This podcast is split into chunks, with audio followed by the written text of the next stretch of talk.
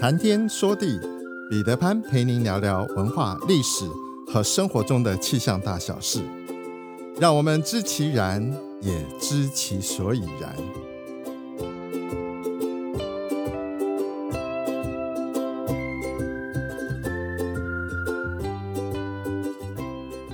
谈天说地，潘大刚空中与您相会。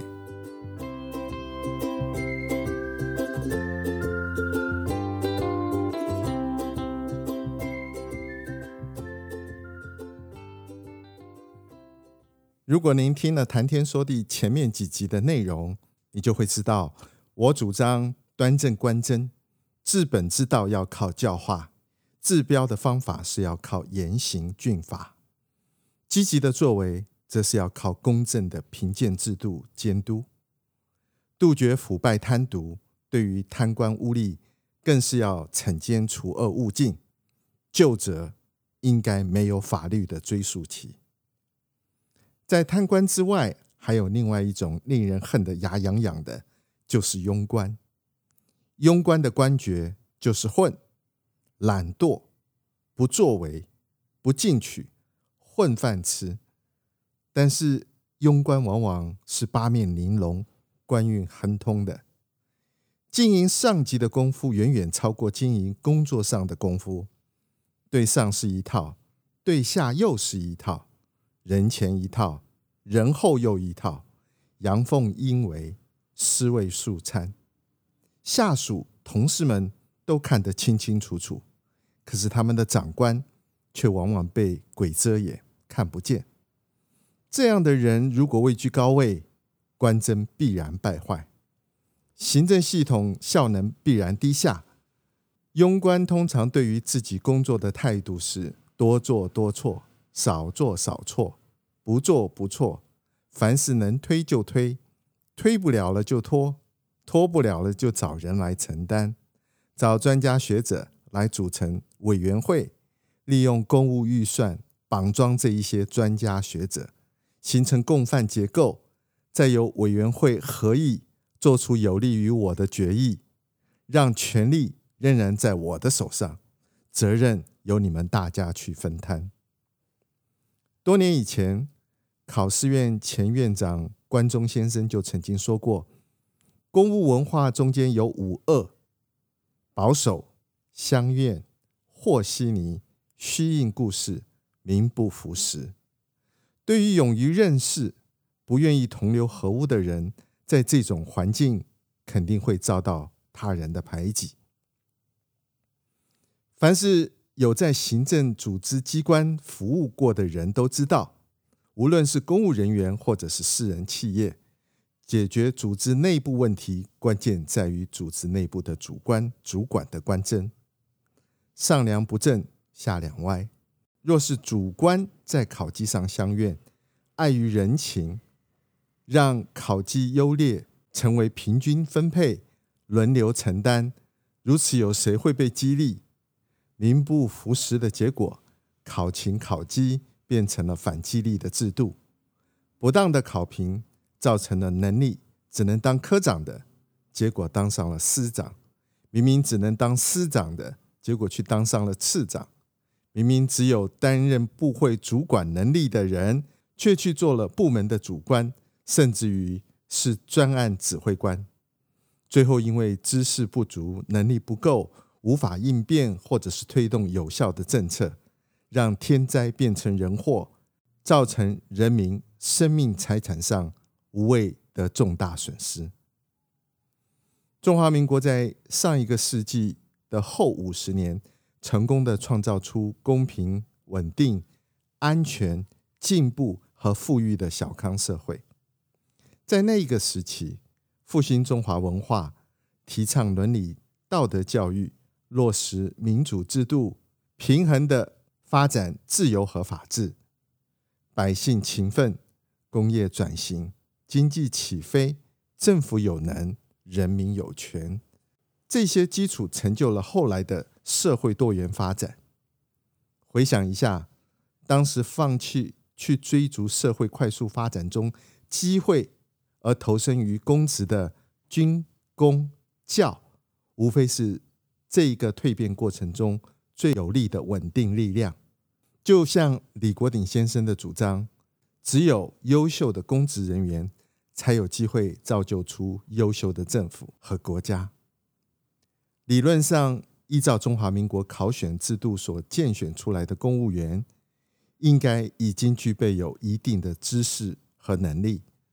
是什么原因把人变成了庸官？我想，环境因素可能远远大过个人因素。当保守相愿和稀泥虚应故事。名不符实，冲刺服务在这样的环境与气氛中，原来再有能力的人也都难以施展。如果努力不见得有绩效，不努力也不见得会被淘汰。大家一起吃大锅饭，想被关爱就靠立场选边站，升迁靠年资，考绩靠关系，薪水就是那个样，最后。环境就把他们送上了庸官的生产链。一旦机关上下充斥着庸官，腐败就会是组织的代名词。大唐盛世在历史上曾经留下辉煌的成就与记录。杜甫笔下的盛唐曾经是五谷丰登，万家灯火。可惜的是，在安史之乱后盛极而衰。大多数人认为，大唐之所以衰亡，关键是在安史之乱和之后的藩镇割据。其实，晚唐时期吹起大唐丧钟的，是比藩镇割据还要命的政治腐败。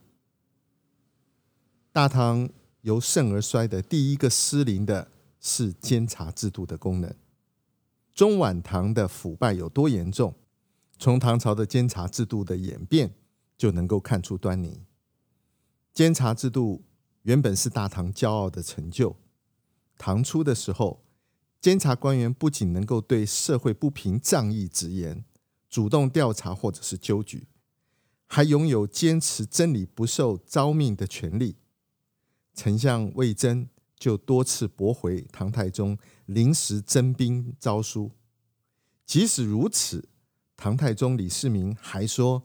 以铜为镜，可以正衣冠；以史为镜，可以知兴替；以人为镜，可以知得失。魏征之言，可以让李世民知得失。从初唐到盛唐，无论政局发生怎样的动荡，大唐仍能保持蒸蒸日上的国势。这强大的监察制度，居功厥伟。就在大唐如日中天的盛唐天宝年间，唐朝的监察制度开始悄悄地变了个样。在李林甫担任宰相期间，为了巩固私人权力和地位，他开始拼命安排自己的人进入监察系统。李林甫的两名亲信吉温和罗希士成了殿中侍御史。从此以后，只要是跟李林甫唱反调的官员，这两个人一定前仆后继，玩火玩命，罗织罪名，不把你斗臭斗倒，绝不罢休。曾经是监督腐败利器的御史，就这样做了宰相排斥异己的打手。就连曾经做过监察御史的韩愈。也因为上书揭发了长安一带的饥荒，竟然也被唐德宗怒责，一度贬为阳山县令。这样的闹剧放在贞观或者是开元年间，显然难以想象。说真话的代价竟然是如此的沉重。到了中晚唐年间，原来肩负监察任务的御史们世风日下，官箴败坏。比比皆是，有志之士不是借口解甲归田、告老还乡，即使是为了五斗米折腰而仍然留在朝廷的，当然也就得过且过了。说起历代的腐败，后人往往会大骂奸臣当道、贪官横行，但是放在中晚唐的历史上来看，那是国家元首皇帝带头开始腐败。当然，对带头腐败这件事情，中晚唐的几个皇帝们可能自己本身也是一肚子的苦水。安史之乱一场折腾之后，搞得大唐的国库空虚，正常的赋税入不敷出，大家就想方法搞钱。到了唐德宗年间，皇帝带头搞钱，皇帝亲自卷起袖子上阵捞。唐德宗示范什么叫做没底线，他鼓励各地的官员向他进贡，这些进贡来的财物号称税外方圆，也就是在正常税负之外的钱财，送来了之后也不进入国库，直接送进唐德宗的内库，供他个人去挥霍。透过巧取名目取人钱财，又利用五鬼搬运、明修栈道、暗度陈仓，把好处都往自己的口袋里装。既然有了这样皇帝的上梁不正，你又如何期待下梁不歪？唐朝的朝堂上下各级官员自然纷纷跟着跟风，挖空心思，能捞就捞。想方法捞，找方法捞。中晚唐的腐败风气有多厉害？所谓贪污腐败、行贿受贿，放在那个时候，就像自由市场一样的稀松平常。到了晚唐，唐懿宗时代有民谣是这样唱的：“确确无余事，钱财忽被收，商人都不管。”货会几时休？此时政府的腐败已经深入到大唐的骨髓里去了，贪墨之风席卷天下，晚唐政坛腐败丛生，不但整个国家千疮百孔，国家的官员选拔也变成了金钱开路的工具，谁有钱谁就能够高官俸禄，真正立志报国的人很难有出头之日。曾经繁华璀璨的大唐，就在这腐败丛生中日渐的沉沦，慢慢走向了历史的灰烬。庸官贪官往往是一线之隔，庸官大都擅长圆滑保身和奔进专营之术，一旦位高权重或者是掌握资源，顿时由庸碌走向了贪墨。清朝朱克敬在笔记《明安二世》中记录了一位正直无名氏写的两首一剪梅词，词的内容是描述和讥讽庸官的。这两首词，其一是这么说的：“仕途专赐要精工，经信常通，探尽长风，莫谈时事逞英雄。”一昧圆融，一昧谦恭，大臣经济在从容，莫显其功，莫说金钟，万般人事要朦胧，博也无庸，义也无庸。把它翻译成大白话，就是说，要想官运好，必须要精通奔进专营之术，要。经常打探朝廷和官场的消息，什么人又占了什么缺了，什么位置又被腾出来了。别管官的大小，管到你的就是要去经营。地方官还需要常常给中央官送一些探进之类的贿赂。这里的探进是贿赂的雅称，字面上的意思就是要孝敬冬天里烤火取暖要用的钱。下半段是说，做大臣的不要老想着当什么精忠报国的功臣，万事只要圆滑融通，得过且过就可以了。遇事朦胧糊涂一点，别太认真，水清无鱼。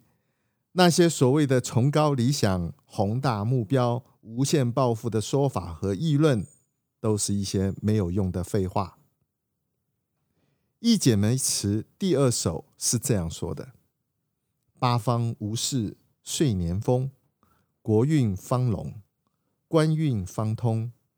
大家相赞要和衷。好也弥缝，歹也弥缝，无灾无难到三公，七兽荣丰只应郎中，流芳身后更无穷。不是文忠，便是文公。第二段的意思是说，只要各地安定，无灾无难，五谷丰登，国运就是昌隆，大家的官运才能够亨通。百官要和气的相处，遇到问题和麻烦，要想方法去掩饰、应付过去就好了。做官无非就是图个无灾无难、平平顺顺，爬上高位。能够得到圣上的恩宠，妻子受封又能够庇应子嗣，更好的还能够博得个什么文忠公、文公公之类的谥号，也算是流芳百世。这两首一剪梅词写活了清朝当时官场上那些滑头世故、奔竞专营、只图官位、不思进取的庸官嘴脸。这两首《一剪梅》大约是在清道光年间前后所写的，当时正是清朝从康熙、雍正、乾隆由盛世转向衰落的转折。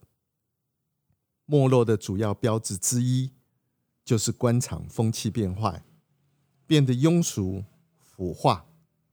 变坏的重要表现之一，就是。专营圆滑之徒日渐变多，多磕头少说话的庸人反而变得比较吃香，而敢于担当的清白廉洁正义之士、有为有守的有识之士，在朝廷中被冷落、被排挤。这两首《一剪梅》的作者，就是一位怒对官场庸俗风气的有识之士。他用犀利而诙谐的笔调，揭露和嘲讽了当时官场的庸俗、腐化的风气。所以我说，一个人是否值得被尊敬，千万别看他曾经是什么，要看他究竟曾经做了什么。庸官、贪官不会把他们的属性写在脸上。但是他们的行为和价值观却和清廉审慎和勤勉尽职的清官大相径庭。我们要冷静的、长期的观察这些夸夸高论、口若悬河的意见领袖、民意代表、公职人员，他们的言行一致吗？他们的动机纯正吗？他们究竟是想要成为服务我们的公仆？还是真正想要做我们的主人。